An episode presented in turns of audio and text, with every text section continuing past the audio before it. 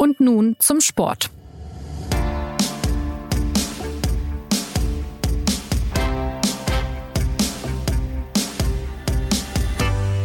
Letzte Woche war Ferrari schlecht im Trocknen, diesmal schlecht im Regen. So beschreibt unser Formel 1-Experte Philipp Schneider nach diesem Rennwochenende den Zustand von Sebastian Vettels Arbeitgeber. Seit zwei Wochen ist die Formel 1 wieder unterwegs. Zwei Rennen, die Corona-bedingt erstmal ohne Zuschauer und am selben Ort stattfanden, nämlich in der Steiermark in Spielberg. Und gerade für Vettel, den vierfachen Weltmeister, läuft es ja überhaupt nicht gut. Er selbst steckt genauso in der Krise wie sein Rennstall. In Bestform dagegen begrüßt sie Jonas Beckenkamp bei Und nun zum Sport, dem Podcast der Süddeutschen Zeitung. Und nach einer kurzen Werbeunterbrechung starten wir hier von der Pole Position. Hallo, mein Name ist Christoph Gurk. Ich bin der Lateinamerika-Korrespondent der Süddeutschen Zeitung. Das heißt, ich betreue eine Region, die ist riesig groß, die reicht von den Wüsten im Norden von Mexiko bis nach Feuerland. Und mein Problem ist es meistens nicht, Geschichten zu finden. Ich muss aus diesen Geschichten aber die wichtigsten auswählen und dann auch die Hintergründe erklären. Wieso brennt zum Beispiel der Amazonas? Wieso gehen die Menschen in Chile seit Monaten auf die Straße? Wie verändert sich Brasilien unter Bolsonaro? Wenn man mit den Menschen redet, dann merkt man, dass die Sachen meistens viel komplizierter sind, als man vielleicht auf den ersten Blick geglaubt hat. Die beste Art, wie Sie meine Arbeit unterstützen können, ist ein Abo. So ein Digital-Abo kann man zum Beispiel ganz einfach mal ausprobieren, vier Wochen lang kostenlos unter www.sz.de-plus. Es gibt also einiges zu besprechen, was die Formel 1 betrifft. Deswegen an dieser Stelle ein laut aufheulendes Hallo an den eingangs erwähnten Motorsportauskenner Philipp. Hi Philipp. Jonas, grüß dich, hi. Guten Tag und an Anna Dreher, sonst gerne Moderatorin an dieser Stelle, aber diesmal selbst als Expertin mit auf der Rennstrecke. Hi Anna. Hallo Jonas und hallo Philipp. Schön, dass ihr da seid. Anna, ich würde vielleicht mit dir beginnen, auch wenn der Philipp jetzt für uns das Wochenende begleitet hat, aber du kennst dich natürlich auch bestens aus. Wenn einer den eigenen Teamkollegen von der Strecke rammt, wie jetzt in Spielberg Charles Leclerc, äh, den armen Sebastian Vettel, was läuft dann da falsch?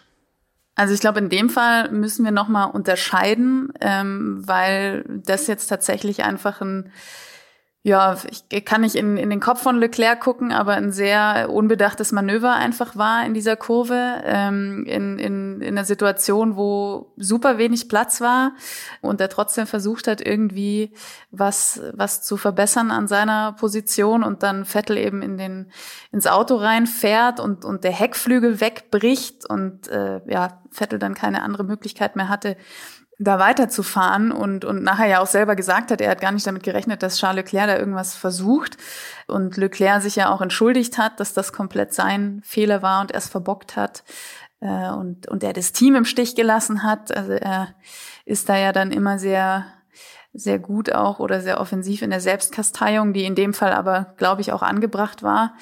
Und ähm, ja, also das ist, das ist, glaube ich, einfach nochmal eine andere Situation gewesen, weil das schlichtweg ein ich weiß nicht, ob man, ob Philipp mir zustimmt, aber in gewisser Weise ein Anfängerfehler eigentlich war, der, wo es überrascht, dass der Leclerc da ähm, passiert ist. Und es ist jetzt nicht so eine Situation wie zum Beispiel im vergangenen Jahr in, in Brasilien. Ähm, da haben die beiden ja ihren, ihren internen Kampf im Team. Wer ist jetzt die Nummer eins? Ganz offen auf der Strecke ausgetragen, äh, mit, mit hoher Geschwindigkeit und dann sich gegenseitig behagt. Also das war nochmal was ganz anderes. Und deswegen glaube ich, kann man jetzt diese Szene an sich nicht als Interpretationsbeispiel dafür nehmen, das, was bei den beiden falsch läuft, aber dass die natürlich nicht die, die einfachste Beziehung miteinander haben äh, im Team, das war ja von Anfang an klar. Ähm, ja. Ja, trotzdem eine ungewöhnliche Szene, dass es schon so früh im Rennen dann äh, ähm, kracht irgendwie. Äh, Philipp, du hast vom Totalschaden bei Ferrari geschrieben. Kannst du mal zusammenfassen, wie denn generell die Lage jetzt ist bei der Scuderia? Warum klappt es nicht mit diesen beiden Fahrern, beziehungsweise warum klappt, warum funktioniert auch das Auto nicht und das im Grunde ja schon dauerhaft? Ferrari hat zwei grundsätzliche Probleme. Das eine ist das Management der Fahrer dass ähm, eigentlich seit diese Fahrerkonstellation Leclerc und Vettel äh, zusammen wirkt, nicht funktioniert. Und das Zweite, und das ist in diesem Jahr tatsächlich gravierend, das ist die Schwäche des Autos. Du fragst, wie die Lage ist, äh, desaströs. Seit wann ist sie das?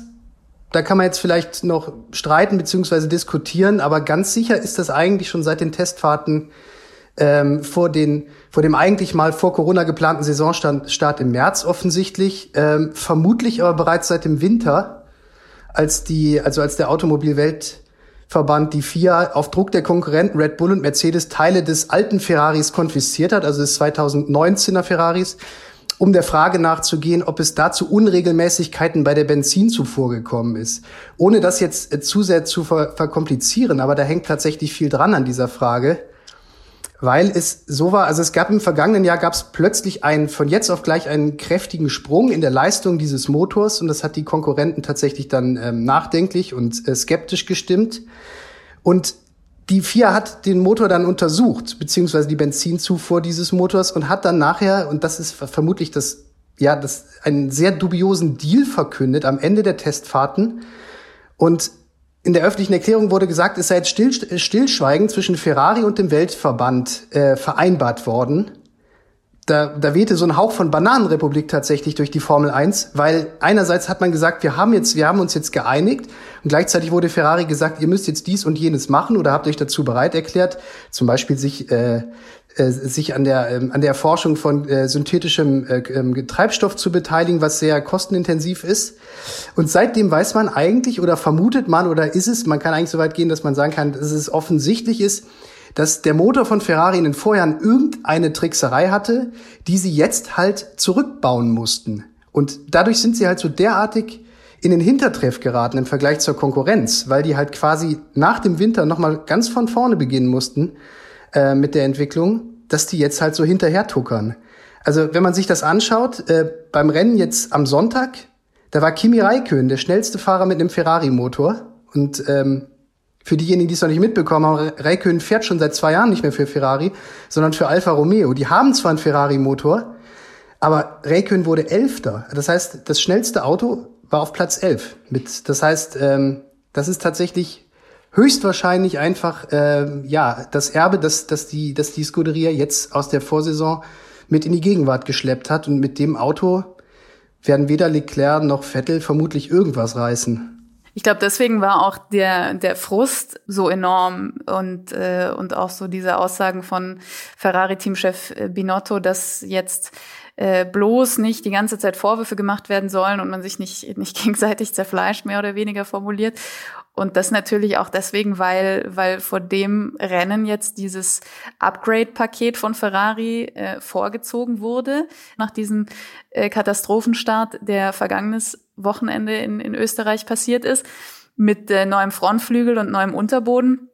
Und dann passiert direkt am Anfang so ein katastrophaler Crash ähm, und am Ende kommen beide nicht über die Ziellinie am Schluss. Das heißt, äh, diesen, diesen Aufschwung, den man sich jetzt vermutlich auch von diesem vorgezogenen Upgrade erhofft hatte, der ist natürlich auch komplett verpufft und ähm, ja, Philipp hat es ja vorhin schon gesagt, das ist wirklich ein Desaster. Also eine Marke wie Ferrari, ein stolzer Rennstall, der eigentlich den Anspruch hat, wirklich ernsthaft um den WM-Titel mitzufahren die haben sich eigentlich bisher diese Saison komplett blamiert. Also ja, anders kann man es ähm, nicht sagen ähm, die äh, sozusagen die technische Seite, ähm, die also die Facette des Autos. Es gibt natürlich auch die Facette de, des Fahrers äh, Sebastian Vettel speziell.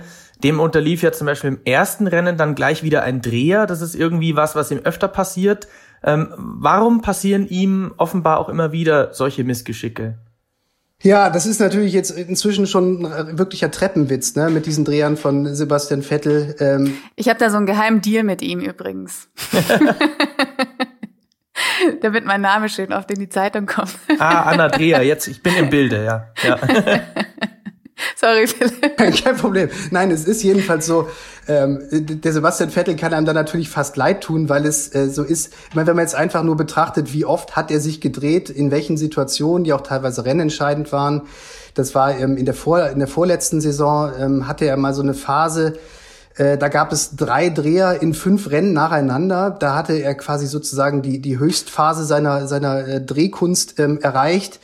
Ähm, es ist aber, das darf man nicht vergessen, ohne ihn jetzt dazu sehr zu verteidigen, aber das ist natürlich auch, was im Renngeschehen passiert.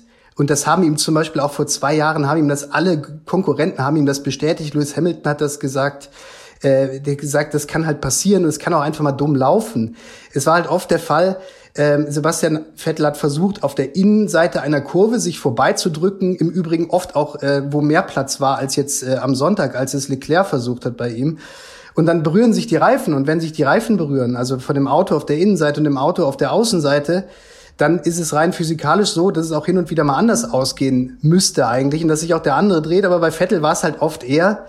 Äh, nichtsdestotrotz ist natürlich auch ein Stück weit die Persönlichkeit von Vettel äh, daraus zu lesen, weil er halt jemand ist, der halt genau abschätzen kann, wenn er halt, wann er, was er halt riskieren muss, um noch etwas zu erreichen. Und je weiter er hinten liegt, je schlechter das Auto, je größer der Rückstand ähm, im Gesamtstand der WM, desto mehr riskiert er. Das ist auch streng genommen nicht falsch.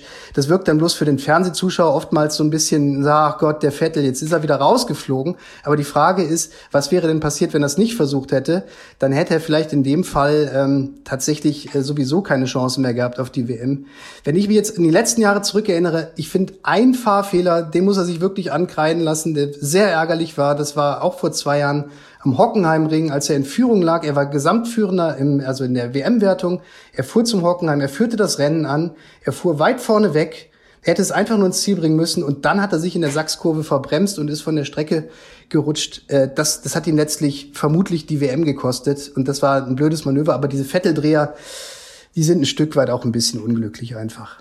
Und ich glaube, das ist auch was, würde ich so einschätzen, was dann irgendwie auch, auch so einen kleinen ersten Bruch gegeben hat oder, oder so ein, ja, dann, dann zumindest in, in dem Jahr noch sehr an ihm genagt hat, weil das eben so eine Chance war. Ich glaube, das darf man nicht unterschätzen, wie viel Bedeutung das für ihn gehabt hätte. Ich spreche jetzt mal bewusst nach dem Saisonstart schon in, in, in der Unwahrscheinlichkeitsform, ähm, welche große Bedeutung das für ihn gehabt hätte, mit Ferrari Weltmeister zu werden. Und ähm, deswegen ist das, glaube ich, keine unbedeutende Szene in seiner Karriere. Ja, Verwirrung herrscht ja auch um seinen Vertrag bei Ferrari. Ähm, Im Moment schaut es ja so aus, als würde er sich verabschieden. Es gab angeblich ja nicht mal Gespräche über eine Vertragsverlängerung.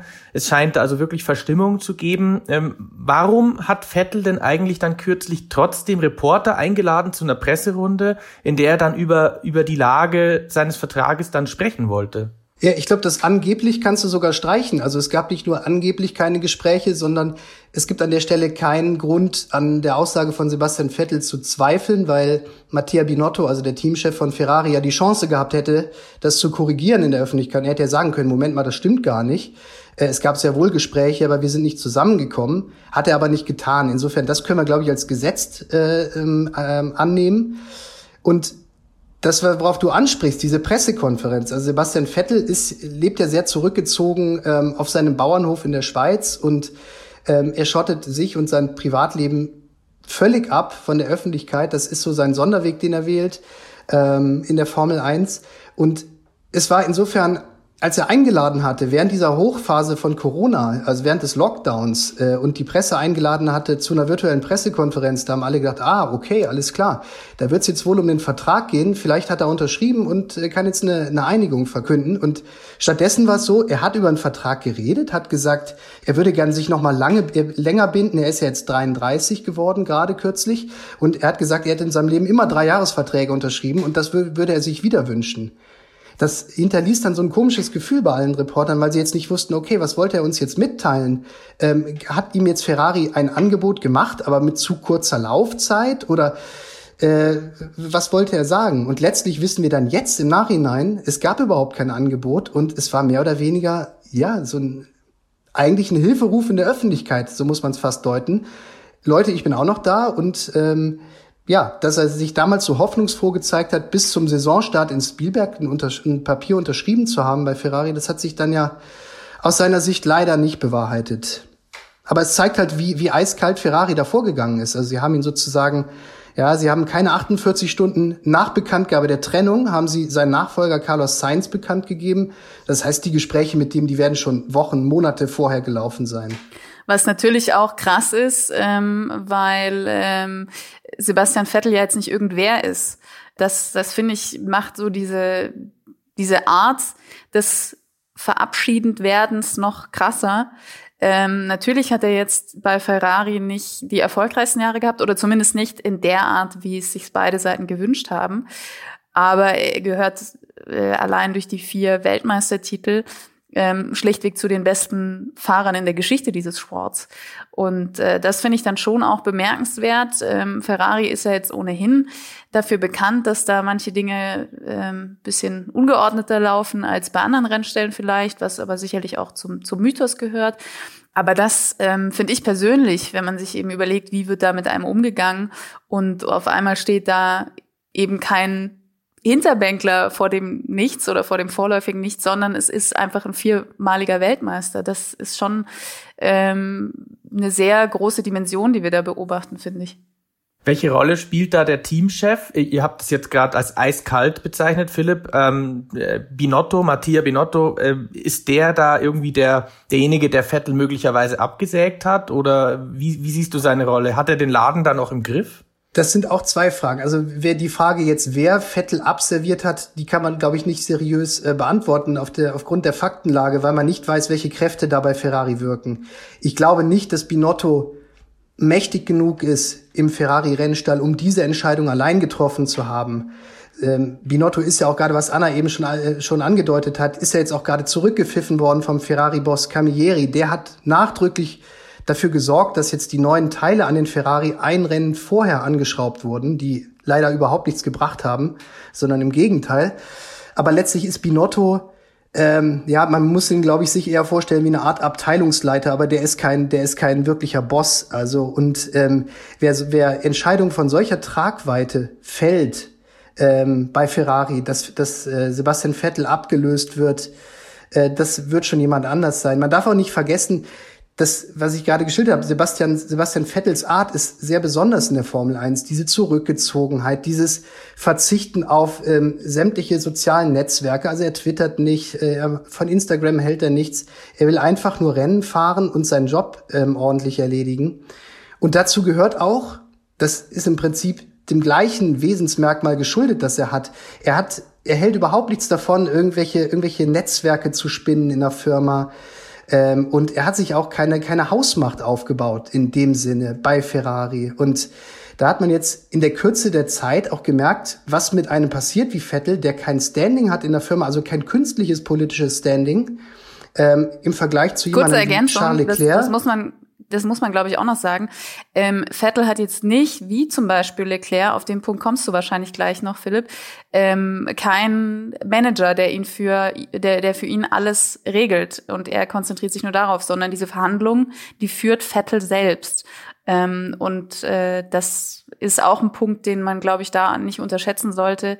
Oder was er vielleicht unterschätzt hat, wie sein Standing ist und wie es dann am Ende tatsächlich war. Ja, ich wollte gerade noch darauf hinaus, dass der, dass der Charles Leclerc von Nicolas Todd äh, gemanagt wird, dem Sohn des Weltverbandspräsidenten Jean Todd, der bekanntlich bei Ferrari auch mal eine sehr große Rolle gespielt hat. Und das ist halt ein Netzwerk. Ähm, Vettel hat niemanden, der ihm da irgendwie, aber ähm, man kann ihn das auch fragen und dann bekommt man eine ziemlich eindeutige Antwort. Er sagt halt einfach, das bin nicht ich. Also auf die Frage, warum, warum, warum er das nicht macht, warum er keinen Manager hat, er möchte das nicht, weil es nicht Sebastian Vettel ist, der so etwas ja, so ein Ränkespiel und so ein Intrigenspiel und so ein Netzwerk spinnt. Das ist ihm zuwider. Jetzt ist ja so, dass man ihm die Resignation auch sehr deutlich anmerkt. Also Vettel scheint auch für mich jetzt als Außenstehender nicht mehr dieser unbedarfte junge Flitzer, der er eben früher war, als er auch Weltmeister wurde. Also er wirkt immer genervter, auch ein bisschen zynischer. Ähm, was meint er, fühlt er sich da auch durch die Figur Leclerc degradiert, dass er jetzt da offenbar nur noch die Nummer zwei ist, was er schon lange nicht mehr war? Oder liegt es auch an seinem eigenen Anspruchsdenken, dass er auch empfindet, er müsste eigentlich vorne fahren und nicht äh, irgendwie zweite Geige, aber auch null Aussicht auf den WM-Titel? Ich glaube, dass das eine Mischung ist, die sich jetzt auch über die Jahre aufgebaut hat. Ähm, also der große Traum war ja, wie sein Idol Michael Schumacher mit Ferrari Weltmeister zu werden. Und in diesen ersten Jahren war das ja auch im, im Wettstreit mit Mercedes noch wesentlich enger, als es jetzt zuletzt gewesen ist. Und ähm, so langsam spürt er eben, also ich meine jetzt seit seit dem Rauswurf bei Ferrari ab 2021 endgültig, dass es sehr schwierig werden wird mit mit diesem Traum. Und nach dem Saisonstart, ich habe es ja vorhin schon gesagt, glaube ich, rechnet er sich in dem Jahr auch nicht mehr die allerbesten Chancen darauf aus. Und ähm, ja, da zerbricht dann eben zum einen so ein Lebenstraum. Und Ich glaube, er weiß schon, dass es jetzt nicht nur ähm, an ihm lag, sondern eben auch am, am Auto, das Ferrari ihm da zur Verfügung gestellt hat und letztendlich natürlich auch daran, dass Mercedes eben so überragende ähm, Leistungen abgeliefert hat, was das Auto angeht und in Hamilton auch einen der besten Fahrer der Geschichte dieses Sports ähm, im Cockpit sitzen hat. Und ähm, dann spielt sicherlich auch das mit rein, was wir gerade eben angesprochen hatten oder vorhin auch schon, dass diese dieses Management der beiden Fahrer, als äh, Leclerc neu ins Team gekommen ist, als aufstrebendes Talent und ähm, Vettel nicht mehr in Kimi Räikkönen seinen einen Freund auch an, an seiner Seite hatte und einen Helfer. Da hat sich natürlich das Machtgefüge verändert und Leclerc ist eben einer, der, der gleich in seinem äh, ersten Jahr bei Ferrari dann gezeigt hat, wie gut er auch ist. Ich glaube, das ist aber eher was, was Vettels Ehrgeiz angestachelt hat. Also zu zeigen, okay, hier kommt jetzt ein Junge, aber ähm, ich bin auch nicht so schlecht. Insofern ist es, glaube ich, tatsächlich eine Mischung. Ja, zuletzt hat sich für ihn noch ein weiteres Türchen geschlossen. Bei Red Bull will man ihn nicht, anderswo dann möglicherweise auch nicht mehr. Wie seht ihr dann jetzt seine Zukunft? Ähm, er ist 33. Früher war es ja so, dass Weltmeister auch noch ähm, mal 40 waren oder knapp 40. Ich erinnere mich an Nigel Mansell, Alan Prost ist gefahren, bis er sehr alt war. Kann Sebastian Vettel weiterhin noch in, in der Formel 1 fahren oder war es das jetzt für ihn? Natürlich kann er das. Die Frage ist, ähm, zu welchen Konditionen geht er welchen Deal ein? Wo kommt er unter? Ähm, es ist ja, es ist ja ein bisschen lustig fast schon, dass er jetzt gesagt hat, er kann sich für seine Zukunft nur einen Rennstall vorstellen, in dem er halt irgendwie was erreichen kann, wo es vorangeht.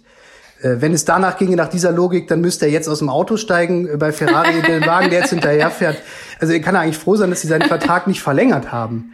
Die Frage ist, wo soll er, wo soll er hin? Also ähm, bei Mercedes ist es halt eine komische Situation. Ähm, da ist es tatsächlich ja so, dass es gibt eigentlich für Mercedes keinen Grund, mit einem der beiden nicht zu verlängern. Auch Bottas hat das erste Rennen gewonnen. Das ist einfach ein vortrefflicher Rennfahrer, der überhaupt keine Schwierigkeiten macht intern der ähm, Hamilton, ähm, ja, es gab, es gab halt noch nie wirklich einen Ärger zwischen Hamilton und Bottas und das ist schon bemerkenswert bei zwei Fahrern, die im besten Auto sitzen über Jahre.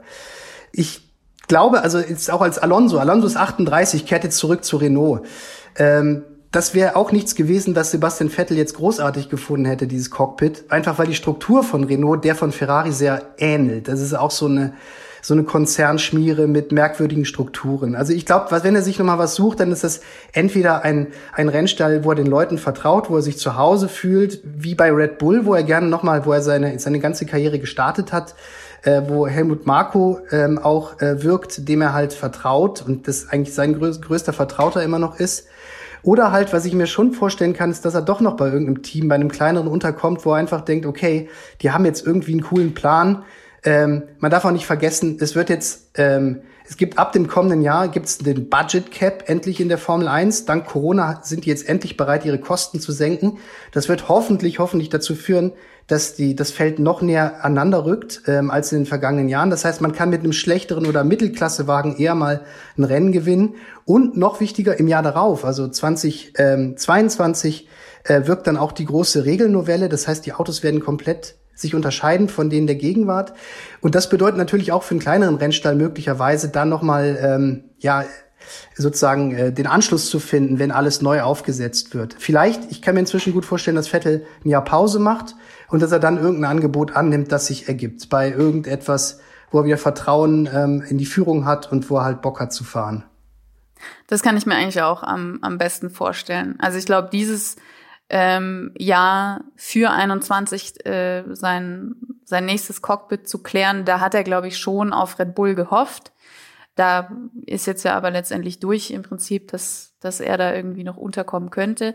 Und, ähm, und nachdem das nicht geklappt hat, glaube ich auch, dass es darauf hinauslaufen wird, dass er ein Sabbatical nimmt und wenn dann 2021 die ganze Konstellation eine andere ist und, und ja, sich vielleicht auch das Machtgefüge verändern wird, dass er dann sagt, okay, jetzt gucke ich mal, wo kann ich noch einigermaßen vorne mitfahren und, ähm, und dann eben ein gelungenes Comeback ähm, feiern. Es ist ja auch zum Beispiel von Fernando Alonso bekannt, dass der hauptsächlich auf 2022 spekuliert. Also der kehrt zwar 2021 zurück zu Renault, aber der Blick von ihm geht eigentlich schon auf 2022, weil dem natürlich auch klar ist, dass Renaults Chancen sich dann nochmal verbessern könnten und genauso könnten sich die Chancen von anderen Teams, bei denen dann Sebastian Vettel einen Platz bekommen könnte, die könnten sich dann eben auch nochmal komplett drehen. Jetzt ähm, blicken wir nochmal insgesamt auf seinen Werdegang. Sebastian Vettel, viermal Weltmeister. Äh, er hatte ja mal die Chance, eigentlich noch größer als Michael Schumacher zu werden. Er ist dann zu Ferrari gegangen und dort hat er ausgerechnet eben dann diesen Titel nicht geholt. Ja, wie ist er jetzt einzuordnen in dieser, in dieser Rangliste? Er ist natürlich jetzt nicht so groß wie Schumacher, auch nicht so groß wie Hamilton, aber er ist trotzdem irgendwie ein, eine Ikone dieses Sports in den letzten 10, 12 Jahren, oder? Gottchen, ja, dieses äh, so groß wie Schumacher. Es ist. Ich glaube, das wäre gar nicht möglich, ehrlich gesagt. Also das, äh, wenn er jetzt acht geholt hätte, okay, aber sonst äh, Schumacher in dem Sport ist, glaube ich, schon, der bleibt einfach immer einzigartig es ist halt, ist halt relativ schwierig, über die, Genera über die Rennfahrergenerationen Vergleiche zu ziehen. Das ist auch die Krux, wenn man sich jetzt fragt, äh, ist Hamilton, wo ja, wo man ja davon ausgehen darf inzwischen, dass er in diesem Jahr gleichzieht mit äh, Schumacher an, mit sieben WM-Titeln, ähm, lässt sich das vergleichen? Es ist ganz schwierig. Also, äh, das, was Schumacher bei Ferrari vermocht hat, das war etwas wirklich, ja, etwas, der hat mit seinem Team, das er da um sich geschart hat oder das um ihn geschart wurde, ähm, hat er eine, eine Serie gestartet, die schon sehr bemerkenswert war. Ich meine, wir sind alle damit aufgewachsen. Ähm, der Schumacher war halt einfach, der war halt einfach unbesiegbar für eine Weile. Und ähm, das, das, und er wechselte, er kam ja von einem anderen Team. Also er hat das quasi auch mit angestoßen und mit aufgezogen. Ähm, das ist die Frage, wie das bei Mercedes ist. Da sind die Strukturen ein bisschen, bisschen andere. Da ist es schon auch so, dass äh, aber du wolltest, ach so, sorry, du wolltest eigentlich auf, auf Vettel hinaus, ne? Ja, er wird nicht mehr so groß werden wie Michael Schumacher. Das, aber ich glaube, das hätte er auch nie so unbedingt, das wäre nie sein Anspruch gewesen. Er wäre unglaublich gerne mal Weltmeister geworden ähm, im Ferrari. Das ähm, war tatsächlich ein Lebenstraum, hat Anna ja eben auch schon schön geschildert. Und dass ihm das nicht gelungen ist, ähm, er hätte jetzt nicht noch irgendwie drei Titel, glaube ich, nachlegen müssen, aber einer, der hätte ihm schon sehr, sehr viel bedeutet. Ja, ich habe noch eine Frage, vielleicht abschließend auch ähm, in unserem Podcast. Wir haben jetzt viel über Sebastian Vettel gesprochen. Ähm, die Formel 1 ist ja derzeit das einzige globale Sportevent in Covid-Zeiten, das also wieder, sagen wir mal, zumindest durch Europa reist. Ähm, wie ist denn bisher, bisher euer Eindruck? Funktioniert das gut, eine Formel 1 ohne Zuschauer, die sich etwas zurückgenommen hat, die aber trotzdem noch global agiert? Oder äh, gibt es Probleme und vor allem, was können sich andere Sportarten abschauen von, von dieser Bewegung, die da doch wieder stattfindet? Also man kann, glaube ich, sagen, das ist bis jetzt ein voller Erfolg gewesen. Wie soll man es auch anders sagen, wenn die über 8000 Corona-Tests durchgeführt haben da an der Strecke in Spielberg und kein einziger war angeblich positiv. Also da muss man jetzt natürlich den Leuten auch erstmal trauen, dass das so stimmt. Aber wenn es stimmt, Gratulation. Ähm, es ist so, dass die Formel 1 im Vergleich zur Bundesliga zum Beispiel, die ja tatsächlich auch ein ganz tolles äh, Hygienekonzept vorgelegt hat, mit ganz anderen Schwierigkeiten zu kämpfen hat, indem sie halt ständig die Länder wechseln. Also jetzt waren sie zwar, sie haben es ja ganz machen es ja jetzt ganz geschickt. Die waren jetzt in Österreich und sind dann direkt zwei Wochen geblieben und haben zwei Rennen veranstaltet. Äh, jetzt ziehen sie allerdings weiter nach Budapest, dann haben sie direkt ein anderes Problem, weil immer die nationalen Bestimmungen halt auch gelten. Und jetzt ist es zum Beispiel in Budapest so, dass äh, alle Engländer als Nicht-EU-Bürger, OA, äh, müssen jetzt 14 Tage lang, also müssen jetzt währenddessen, wenn sie nicht arbeiten, also nicht an der Rennstrecke sind, nicht im Auto sitzen, nicht Reifen wechseln, müssen die im Hotel sitzen bleiben, also in ihrer Freizeit. Äh, es wird jetzt gerade noch versucht, da eine, eine, Sondergenehmigung zu erwirken für die Formel 1. Ähm, sollte das nicht der Fall sein, könnte das sehr lustig sein, weil sehr viele Menschen in der Formel 1 äh, einen britischen Pass haben. Und ähm, insofern, ich glaube, es kommen noch ein paar Stolpersteine auf die Formel 1 zu. Bis jetzt ist alles super gelaufen. Und die fährt halt jetzt in den Ländern, wo es halt irgendwie möglich ist. Ob es dieses Jahr noch Überseerennen geben wird zum Beispiel, also im, im, im äh, Corona-Hotspot USA, das wage ich mal zu bezweifeln. Im zweiten Corona-Hotspot Brasilien, forget it. Also es sei denn, passiert irgendein Wunder, aber so wie die Länder geleitet werden, braucht man nicht davon ausgehen. Ähm, insofern, die Formel 1 macht sozusagen unter den ähm, unter den unter den ähm, Voraussetzungen, die halt herrschen, macht sie glaube ich gerade das Beste draus. Aber dadurch, dass sie so so eine Sonderstellung hat. Also keiner, keiner veranstaltet ständig irgendwelche Sportevents in verschiedenen ähm, Ländern und das Woche für Woche. Die Tennistour, die durchaus.